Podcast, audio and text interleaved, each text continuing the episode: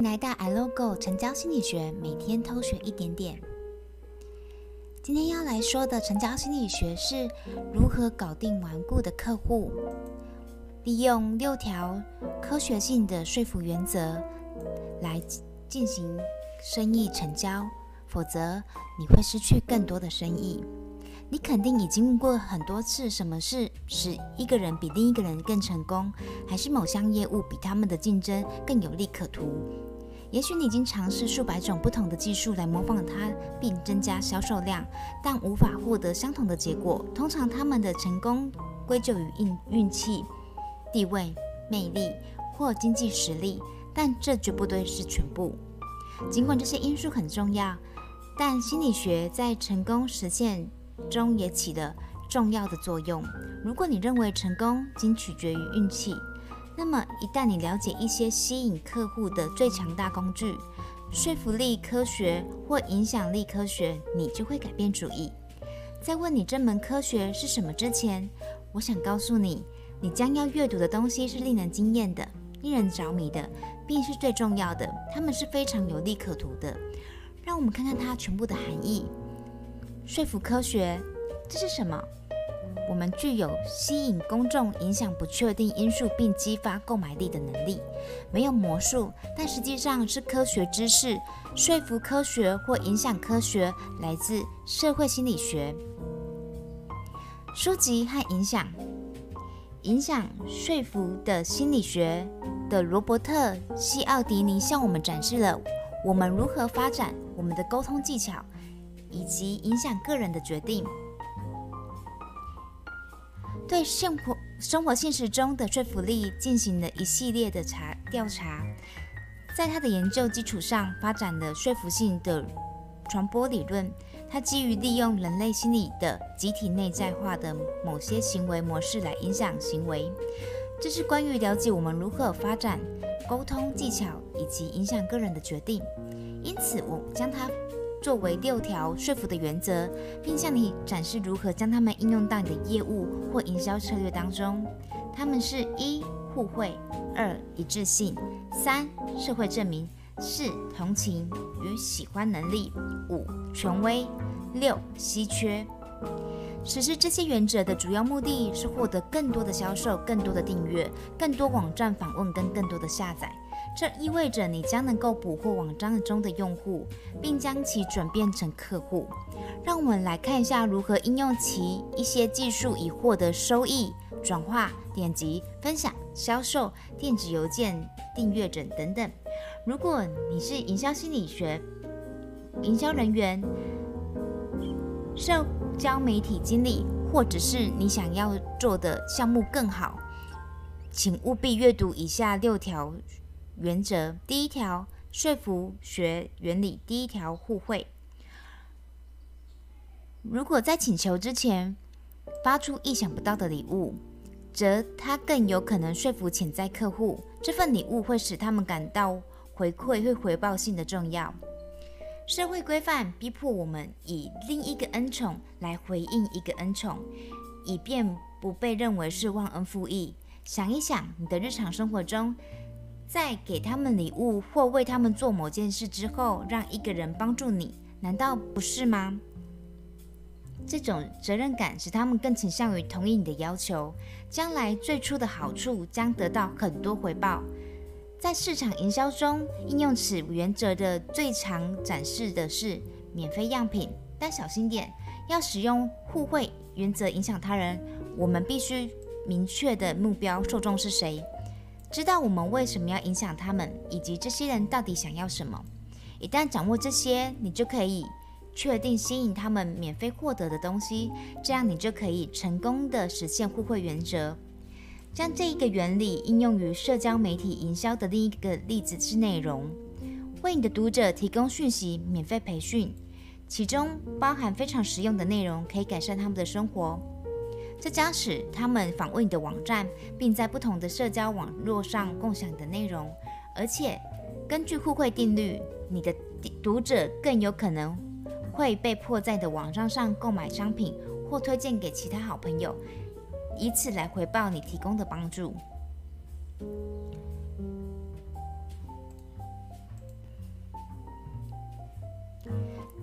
在这里，我们将为你提供一些简单的想法，你可以今天开始应用这些想法，以利用这个原理。第一点，提供包含相关的信息，以令人惊奇、鼓舞人心或非常有趣的电子书，以免费下载。第二点，允许用户在一段时间内免费下载或使用你的应用程序。第三点，邀请你的目标客户参加课程、活动跟培训。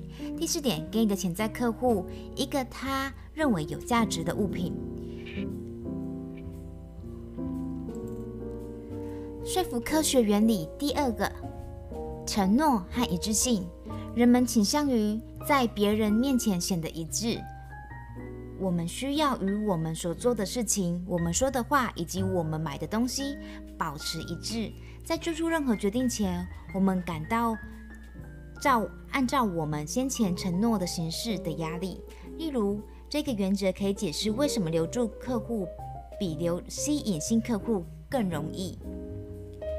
承诺原则的影响是基于对外观的渴望，就像一个随时间推移具有一致态度行为的人一样。一旦我们公开承诺某件事或某人，那么我们就更有可能的通过该计划而保持一致性。我举一个实际的例子：假设你有五个你喜欢的披萨外卖地点跟电话号码，第一周你打电话给他们下三个。并下订单，但只有两个，他们及时且状态良好的交付披萨。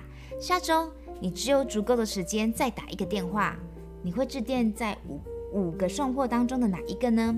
可能是第一周做得很好的两个其人其中之一，因为他们已经为你完成了一次工作，并且因为连贯性原则告诉我们，他们很可能会再做一次。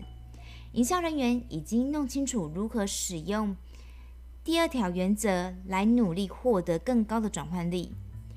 他们可以使站点访问者只从事项对较少，而且通常免费的事，例如技术文档、填表格或创建账单、创建账户。随着时间的推移，这增加了网站访问者将自己视为忠实客户的可能性，并允许轻松访问、购买产品或加入某项服务。今天应用于此的提示：第一点，在有限的时间为你的产品做免费试用；第二点，如果你要销售高价产品，请首先尝试在较小的物品上获得试，例如。尝试让潜在客户订阅你的邮件表单、阅读你的文章之一，或观看你的网络研讨会之一。然后，由于一致性的原则，客户会将更愿意的向你购买。第三点，尝试使用户单点你站点上的某个内容，然后点击另一个。再点击另外一个，每次点击都是微小的承诺。根据一致性的原则，点击次数更多的访问者更有可能购买。说服学原理第三个，社会证明。你达到了一个你不熟悉的新城市，然后寻找餐厅。你到达市区，有两家非常相似的餐厅，但有一个根本区别，一个几乎快满了。另一个完全空了，你会选哪一个？当我们决定不出决定时，我们会观察别人做了什么，以获取证据或社会证据，以查看是否可做某件事。我们以我们的社会或社会指群体做相同的行事方式，以便被社会接受、社会认同。即使社会错了，著名的经济学家凯恩斯说：“对群众犯错。”要比转过头去面对群众说真话容易。我们倾向于跟随趋势，而且你可以利用社交证明的力量来大大提高网站的转换率。这样的消息，十分之九的推荐人很好的说明将社交证明密封应用于营销的原理，在此展示消费者的营销推销基于集体批准率。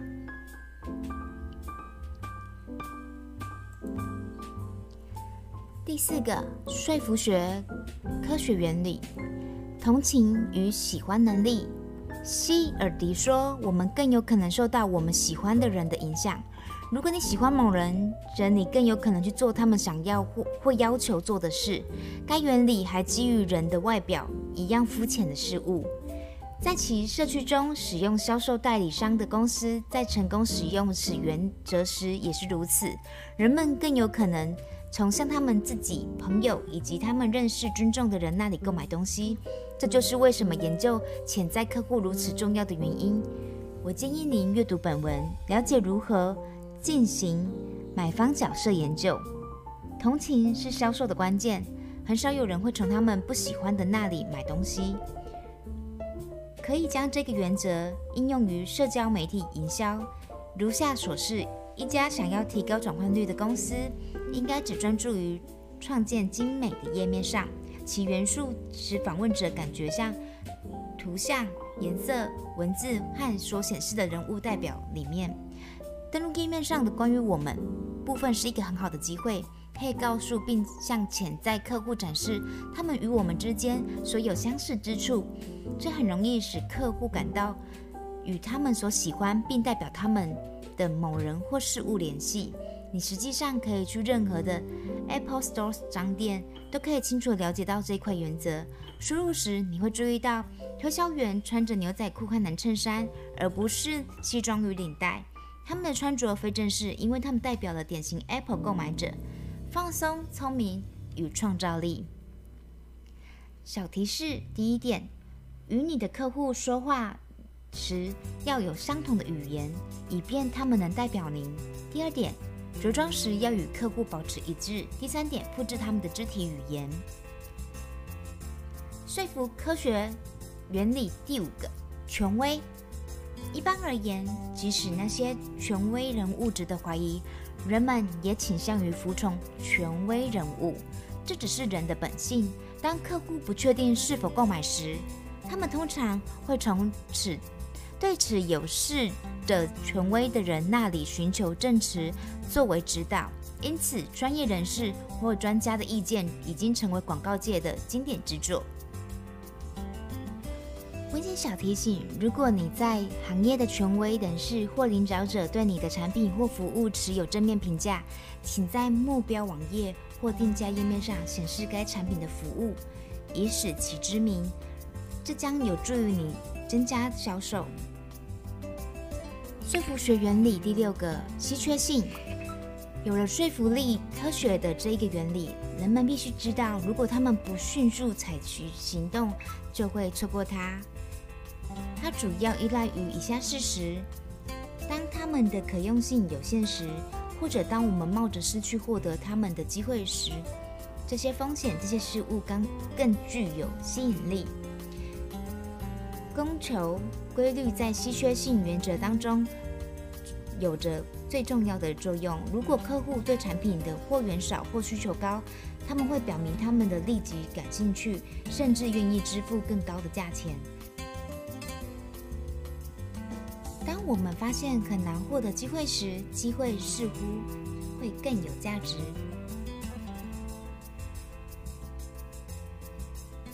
温馨小提醒。如果你销售一种产品，而且只剩下少量物品，就让他知道人们想购买的更多产品。第二个，限制人们的单位数量。当我们知道我们不能购买超过每人限两件或五件时，我们就会购买更多主的商品。最后结论：应用这些原理的有趣之处在于。